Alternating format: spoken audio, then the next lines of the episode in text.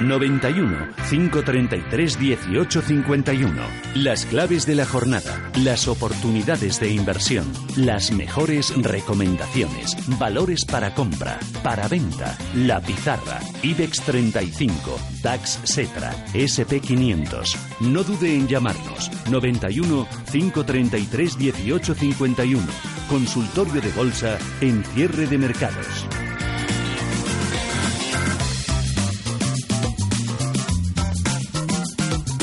Consultorio de Bolsa están hoy con nosotros en esta tarde de martes. Saludamos en primer lugar que se estrena en esta sección, ya le hemos tenido en el programa José Manuel Aillón, analista y profesor de Academia de Mercados. José Manuel, ¿qué tal? Muy buenas tardes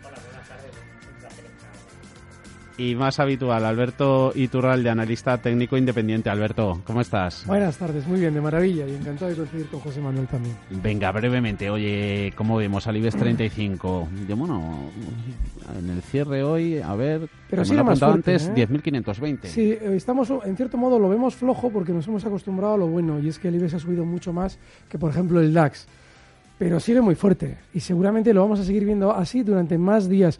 Hay que recordar que nuestro IBEX había estado mucho tiempo sin que entendiéramos por qué funcionaba peor. Bueno, pues ahora tampoco nos debemos extrañar de que lo haga mejor. Así es que lo más normal es que durante estas próximas sesiones veamos la siguiente zona de resistencia clave, que son los 10.640 puntos del IBEX, del índice.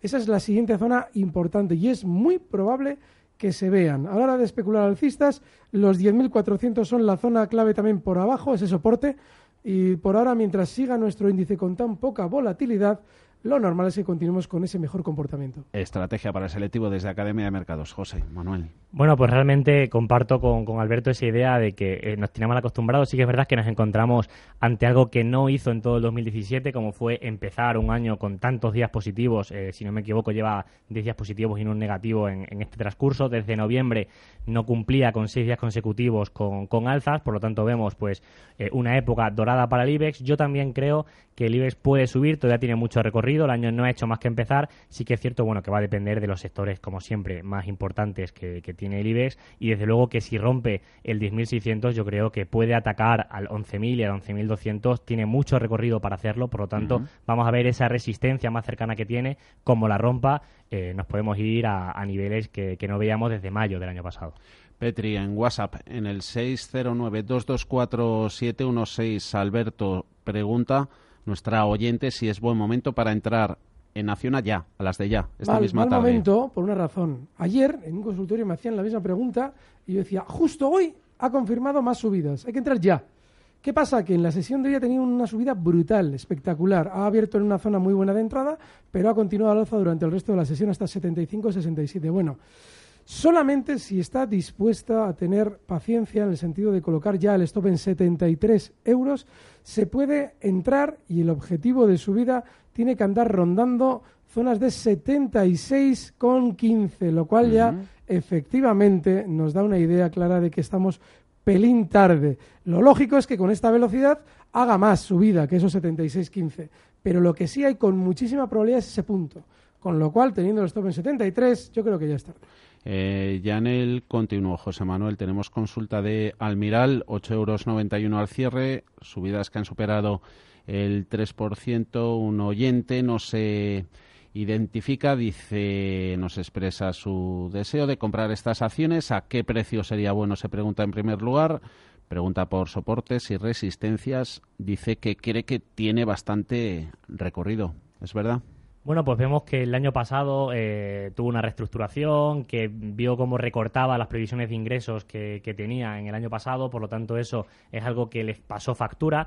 Y es verdad que podemos ver que es una farmacéutica que tiene recorrido, que podemos ver que puede ser un momento en el que pueda atacar a esos 9,85. Sí que es verdad que mm, yo me sentiría mucho más cómodo antes que entrar en el 8,90 aproximado en el que está ahora, esperar a, un, a, un posible, a una posible bajada a 8,5 es donde me sentiría más cómodo. Sí que es cierto que si eh, se desea entrar ya, se podría poner un stop en torno al 8.45-8.40 e intentar que llegue pues a, ese nivel del 9.80 aproximadamente, que sí que tiene ese recorrido y que si esta reestructuración empieza bien en este, en este año, pues eh, podría llegar a ese nivel, desde luego eso sí, con paciencia.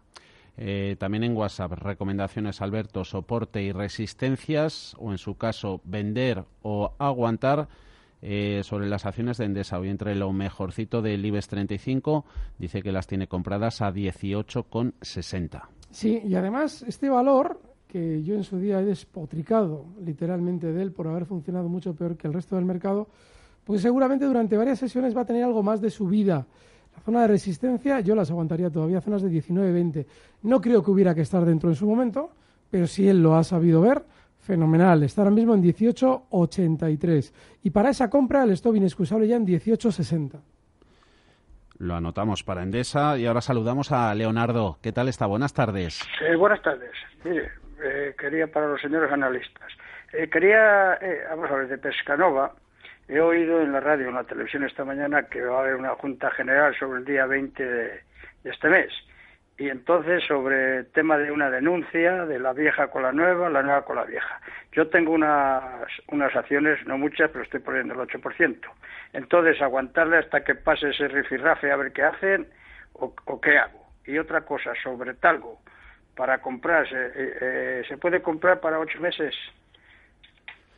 Una pregunta para cada uno. Muy bien. Venga, pues sobre talgo se la dejamos a José Manuel.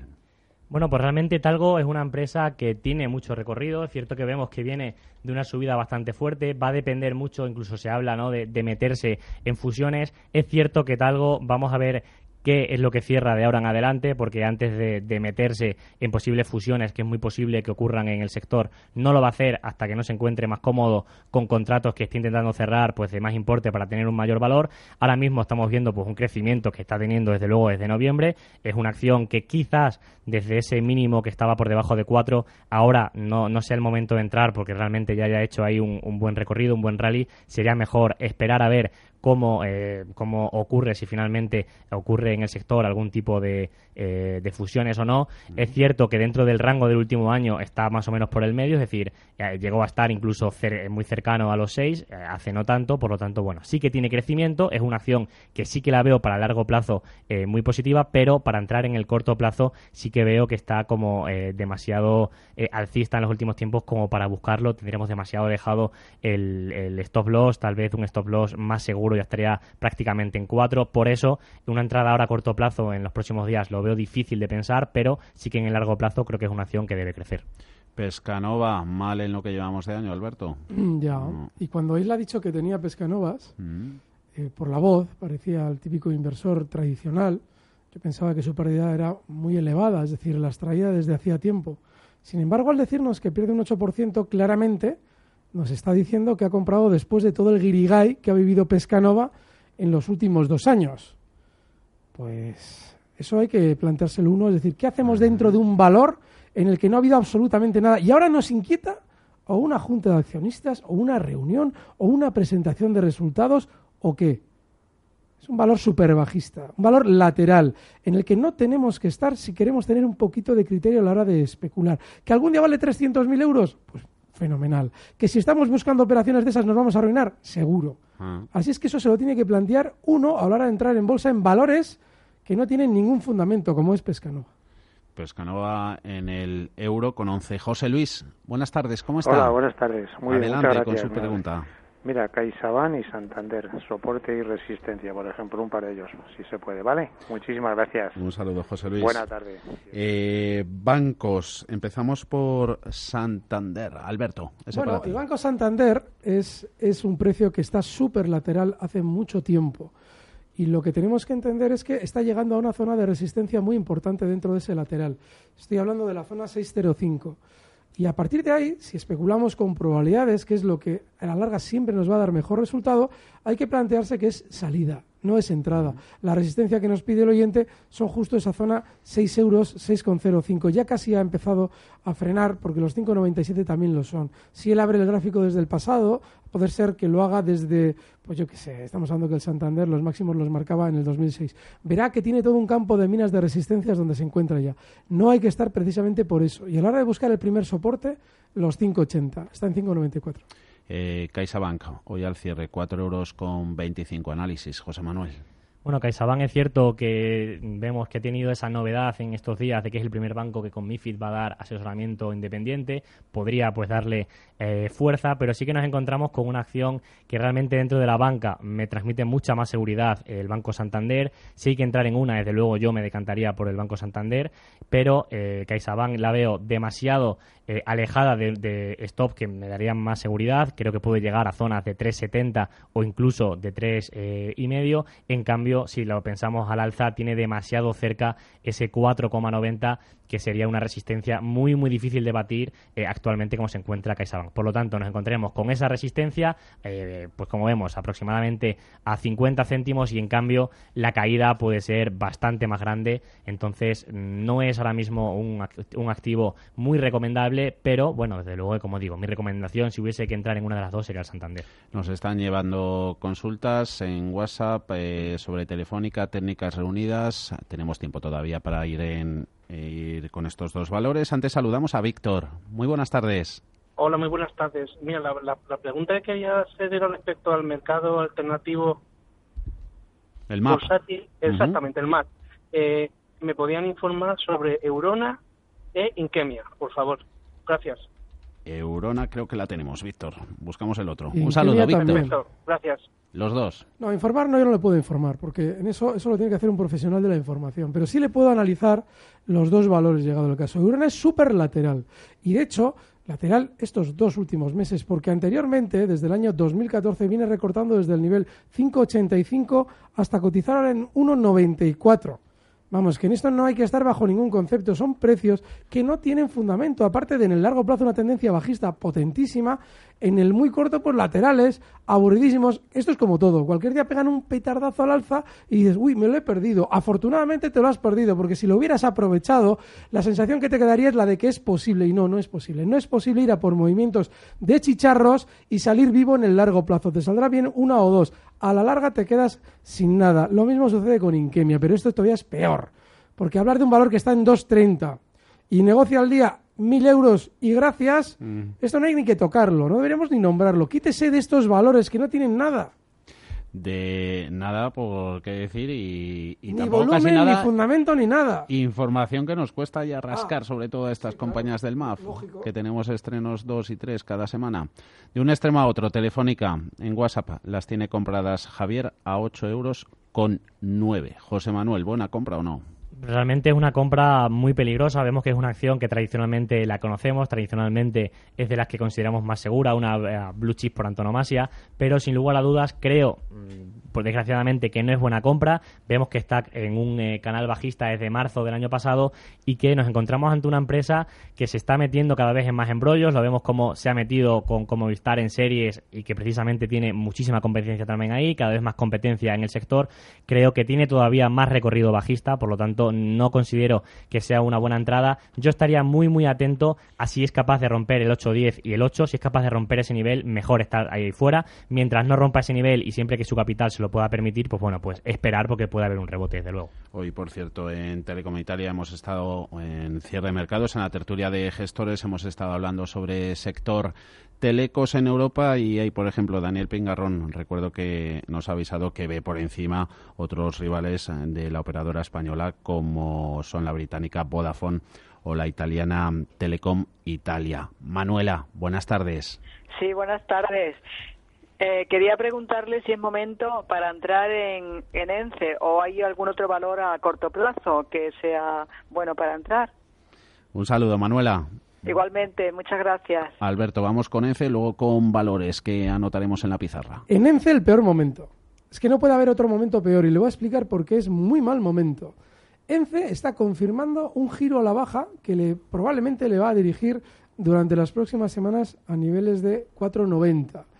Mientras no vuelva de nuevo, sin haber llegado antes a los 4,90, a superar, atenta, 5,85 y cierra en 5,27 no hay que estar ni siquiera pendiente de ENCE. Es un valor en el que hemos insistido en muchas ocasiones que sí, efectivamente, había sido muy veloz al alfa, pero los giros a la baja son demoledores en este valor. Así es que ojo porque podría haber realizado uno y podría estar ya confirmándolo, como parece técnicamente, para dirigirse hasta zonas de 4,90. Le quedaría todavía una señora caída antes de probablemente ser una opción de compra. No hay que tocar ENCE. desde Bilbao, Alberto. Nos preguntan, pero para José Manuel, eh, ¿qué le parece una entrada en Fiat? Eh, Fiat nos dice la del las del MIP italiano a estos precios, José Manuel. Bueno, realmente Fiat creo que se encuentra ahora mismo pues en, una situación en la cual podría, podría llegar a ser interesante. Sí que es cierto que no la veo eh, en, la mejor situación para, para realizar la entrada. Sería mejor eh, realmente pues esperar, sería mejor eh, esperar a que o bien superase el que, el que está siendo su máximo, porque estamos viendo actualmente cómo esa última caída pues eh, se lo impide. Yo esperaría a que rompiera ese máximo para realizar pues una entrada ya pues con más tranquilidad en una acción que sí que tiene recorrido, pero desde luego que no es de las más potentes de su sector. Francisco, buenas tardes. Hola, buenas tardes. Cuéntenos. Vamos a ver. Estoy dentro de Commerzbank a 12.95. A ver qué recorrido le den a esta acción. Y también estoy pendiente de entrar o no entrar en Tesla, en, el Nasdaq.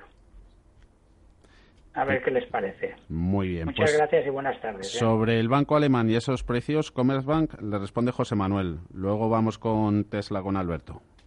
José Manuel, ¿qué anotamos? Bueno, realmente eh, la banca vemos cómo se puede empezar a encontrar en, una mejor eh, situación ahora que, eh, que vemos que la banca está pues rebrotando un poquito, sí que es cierto que puedo pensar un poquito en la línea que nos encontrábamos eh, igual que, hablábamos con el Santander, con CaixaBank. Habría que esperar quizás un poco a que encontrásemos una mejor situación eh, o, por lo menos hablando de un banco eh, alemán esperaría a ver este trimestre cómo avanza en cuanto a los tipos y finalmente qué cambio se puede deparar o no por parte del Banco Central Europeo por la simple razón de que la importancia que tiene para un banco pues la curva de tipos es muy, muy importante. Entonces, realmente creo que en la banca, si podemos evitar entrar de aquí a mm, dos trimestres, creo que sería lo ideal realmente. Eh, y Tesla nos preguntaba Francisco, estoy buscando la cotización, pero nada, no me sale. 342 con 20. ¿Y entrar a esos precios? No, porque lleva lateral mucho tiempo. En un valor como Tesla, bueno, en general en todos los valores. Hay que entrar cuando estén dando una señal clara de decir, bueno, ha sucedido tal o cual circunstancia, efectivamente, me hace pensar que va a subir no hay ningún indicio ahora mismo que nos deba hacer pensar que Tesla puede ser un valor que mañana suba, baje o haga lo que sea. De hecho, más bien todo lo contrario. Probablemente sea más lógico que descienda porque la ruptura al alza que realizaba, estoy hablando hace, pues fíjate, hace casi un año. En abril de 2017, esa ruptura al alza no fue nada limpia. Debía haber sido un poquito más confusa. Fue demasiado clara. Y eso nos debe hacer también desconfiar de que quiera subir sin antes volver a la baja a ese nivel 285 que fue justo el que rompió de esa manera tan violenta al alza. Con lo cual yo en principio 342 no entraría. La pizarra. Aquí anotamos, José Manuel, algunos de los valores en nuestra pizarra a seguir, a tener en cuenta. Primero lo va a hacer Alberto, luego nos das tú alguna pincelada. Viscofan, soy un poquito reiterativo. Venga porque es un valor que nos está dejando un clarísimo stop. Ya hoy ha vuelto a marcar nuevos máximos históricos, lo traía la semana pasada y hoy lo reitero porque ahora el stop hay que subirlo hasta 55,70. Está ahí, solamente es, menos todavía de un 2%, de un, sí, de un 2%. Con lo cual, Viscofan, objetivo alcista ahora mismo en 59, cotiza en 56,60. Y con tu tiza, que se estrena, José Manuel. Bueno, pues sí, yo eh, me gustaría estrenarme precisamente con una con Socimis, que vemos que vienen muy fuertes. Veo fuerte a Merlin Properties, creo que tiene mucho crecimiento todavía. Viene haciendo un crecimiento potente desde noviembre, pero realmente creo que una apuesta buena para este inicio de año es en el sector inmobiliario, un sector en el que vemos cómo va creciendo, un sector en el que se encuentra seguro ante el resurgir de lo que ha sido el ladrillo y por eso pues creo que eh, una compañía que tiene una cartera diversificada y que el 81% de sus oficinas pues se encuentran en Madrid, como sabemos, en Madrid y Barcelona es donde los activos eh, eh, inmobiliarios van a crecer con más fuerza, lo vienen haciendo tradicionalmente y es lógico, mm. creo por lo tanto que es una acción fuerte, que va a ser segura de cara al 2018, todo puede pasar, pero mi recomendación va por Merlin Properties. Merlin y Viscofan, valores seleccionados hoy por nuestros expertos en la pizarra todavía tenemos tiempecito, creo que un minuto o algo más, a ver si podemos eh, responder la pregunta de Carlos. Muy buenas tardes. Hola, buenas tardes. Cuéntenos. Para el señor Ayllon, por favor, vamos a ver. Eh, si me puede buscar este gráfico. El ticket es ARNC. Creo que es una filial del COA. Creo que se dedica a la parte de los aviones. De Material para los aviones, me imagino. Esto, Arconic, ¿vale? El último alto le tenían 29 y pico, 30. Está en 30-70. Mañana da resultado la matriz. Alcoa, Eh, mm, La tengo desde 23. Me, me estoy empezando a poner nervioso. ¿La puedo soltar hoy? Nada más. Un saludo, Vamos, gracias, Carlos. Venga, la tenemos localizada. Gracias, Carlos. Adiós. Bueno, Carlos, pues realmente creo que es una acción que se encuentra ahora pues luchando por romper ese máximo del 2017. Sí que creo que ante esas noticias que vamos a tener, como comentabas, y también importante ante ese estado de, de un poco de nervios en el que en el que nos manifestabas la pregunta, sí que si te encuentras en esa situación será bueno eh, pues o bien realizar la salida o bien poner un stop loss en torno por debajo de 30, que sería el primer soporte que se encontraría, por lo tanto en torno a 29.80, 29.90 y también es cierto que todavía tiene recorrido, como sea capaz de romper ese 31 tiene recorrido. Entonces, si eres capaz de mantenerla, puede eh, romper ese 31 y tener eh, una buena subida, pero seamos conscientes de que estamos hablando de un máximo que tuvo a principio, es decir, hace exactamente un año, y también, por supuesto, de que puedas mantener eh, y que te sientas tranquilo con ese stop loss que te menciono justo por debajo de 30, en torno a 29.90. 20 segunditos tenemos para un precio en técnicas reunidas 28.46 las tienen compradas. Ha vuelto a rebotar hasta el lugar del crimen del 9 de noviembre, esa zona 27.50. Ahora mismo tenemos que colocar el stop ya en 27 euros y yo creo que una cierre- un cierre por debajo es salida precisamente por el gran peligro y el gran papel, papel que le va a salir de venta de los enganchados. Pues hasta aquí el consultorio de este martes en cierre de mercados. Alberto Iturral de José Manuel Ayón. Gracias a los dos por estar con nosotros. Hasta la próxima semana. Un saludo. Gracias, un fuerte abrazo. Muchas gracias.